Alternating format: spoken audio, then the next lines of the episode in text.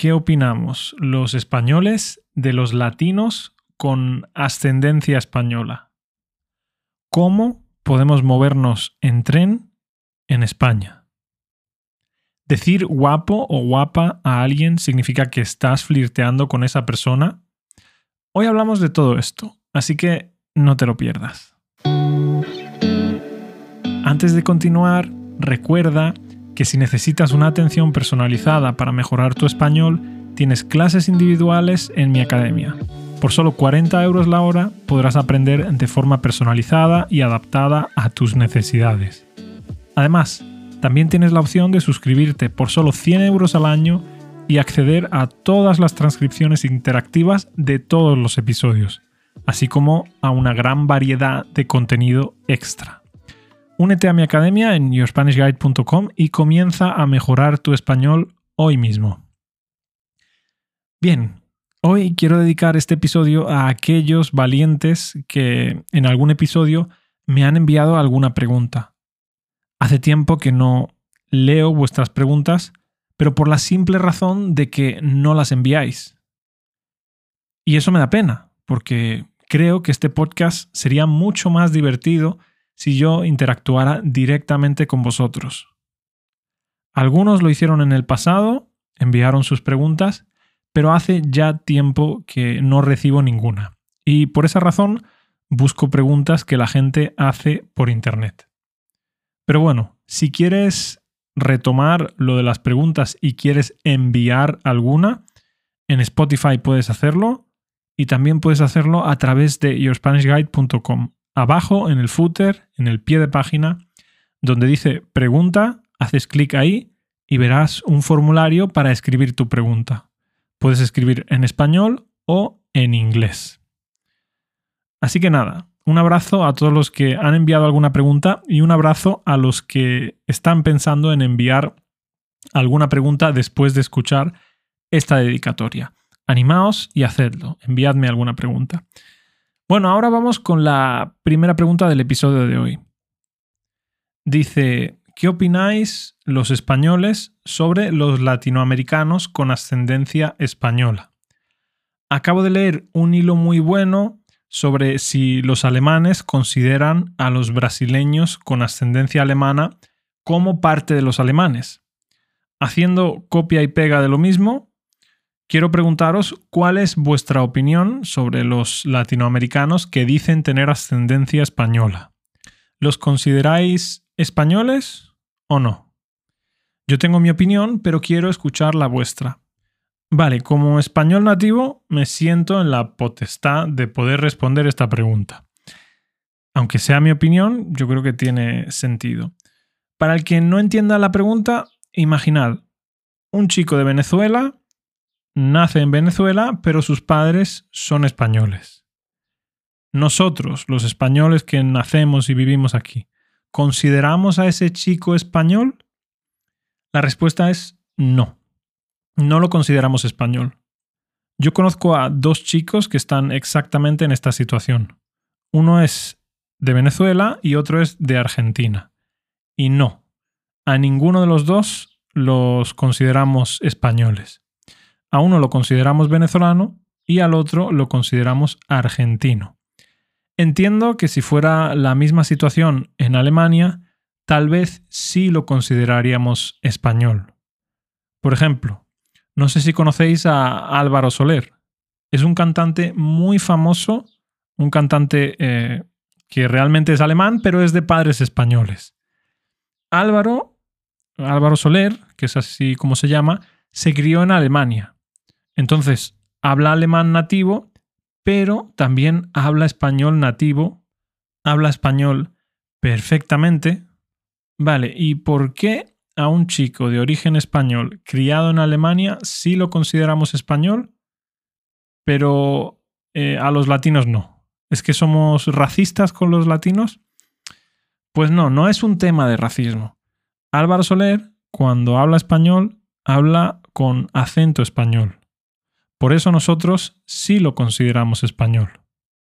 Por cierto, eh, es una pasada escuchar a ese chico hablar en diferentes idiomas. Podéis buscarlo en YouTube y habla alemán, español, catalán, inglés, francés, italiano y japonés. Pero bueno, volviendo al tema, ¿qué pasaría si Álvaro Soler hubiera eh, sido criado en Colombia? Pues que probablemente su acento sería colombiano. Y entonces no lo consideraríamos español.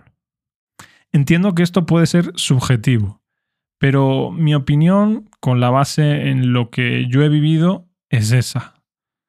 Claro, es que al final es raro escuchar a una persona hablar como un venezolano y decir que es español. Bien, siguiente pregunta. ¿Por qué es tan difícil moverse en tren por España? Vengo de Italia, que como ya sabréis tiene una situación de trenes realmente devastadora, pero en cuanto llegué aquí, a España, me resultó tremendamente difícil y me sentí completamente desorientado sobre cómo moverme de una ciudad a otra. ¿Cómo te mueves normalmente cuando tienes que hacer rutas largas? ¿Cómo llegar al sur de España desde Barcelona? Me gustaría visitar todas las ciudades del sur y me resulta mucho más cómodo no tener que hacer cada vez la rutina del aeropuerto que me hace perder mucho tiempo. Veo a mi novia española que se mueve durante la noche en autobús, pero no creo que sea la solución más inteligente. ¿Es posible? bueno, a ver, vamos por partes. No sé cómo funciona el tren en Italia, pero en España funciona bastante bien. Tienes una línea de alta velocidad que está presente en las principales ciudades españolas.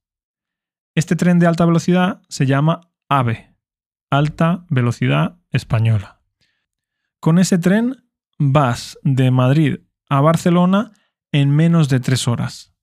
En coche, normalmente sería el doble, serían unas seis o siete horas. Y bueno, tienes el AVE para hacer muchos trayectos y si quieres ir a ciudades principales no tienes problema, puedes ir con el AVE. Ahora, ¿qué pasa si quieres ir a otras ciudades que no son ciudades principales? pues entonces igual no llega el tren de alta velocidad. Pero seguro que hay un tren. Después, en las ciudades grandes, también sueles tener un tren de cercanías. Por ejemplo, aquí en Málaga tenemos un tren de cercanías que nos lleva a través de casi toda la Costa del Sol. El Cercanías de Málaga va desde Málaga Centro hasta Fuengirola. Pero bueno, entiendo que si no quieres gastar mucho y quieres ir a ciudades específicas, pues igual no encuentras un tren.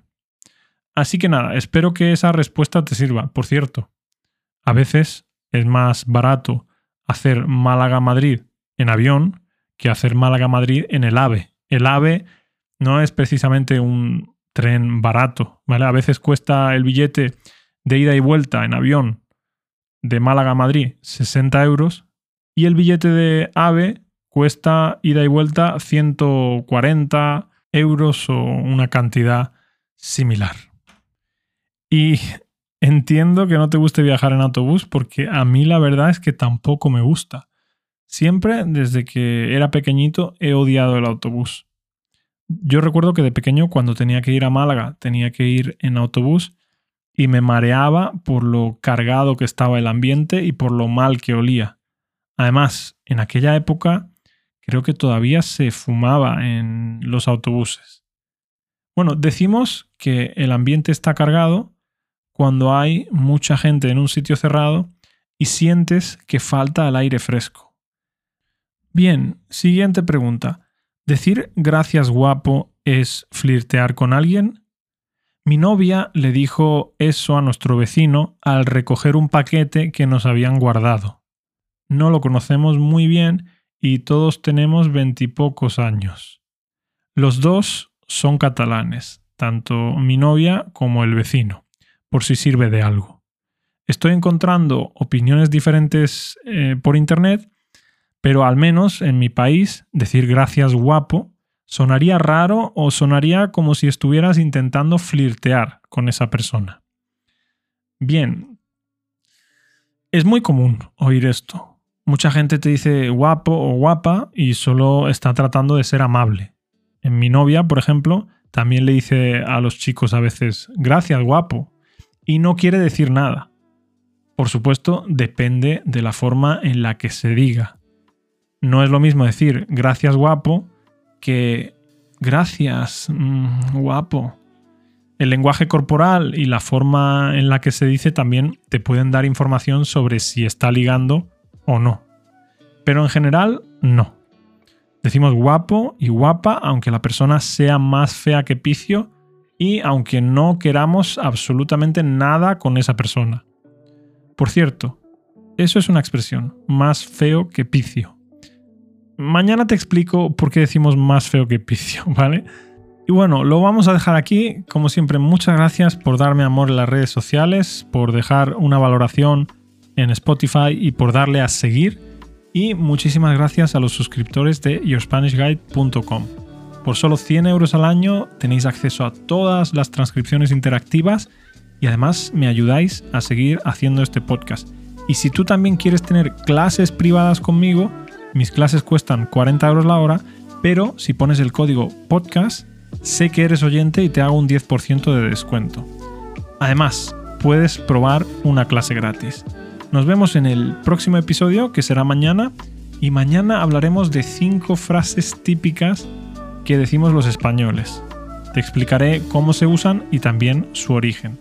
Hasta entonces, que tengas muy buen día. Adiós.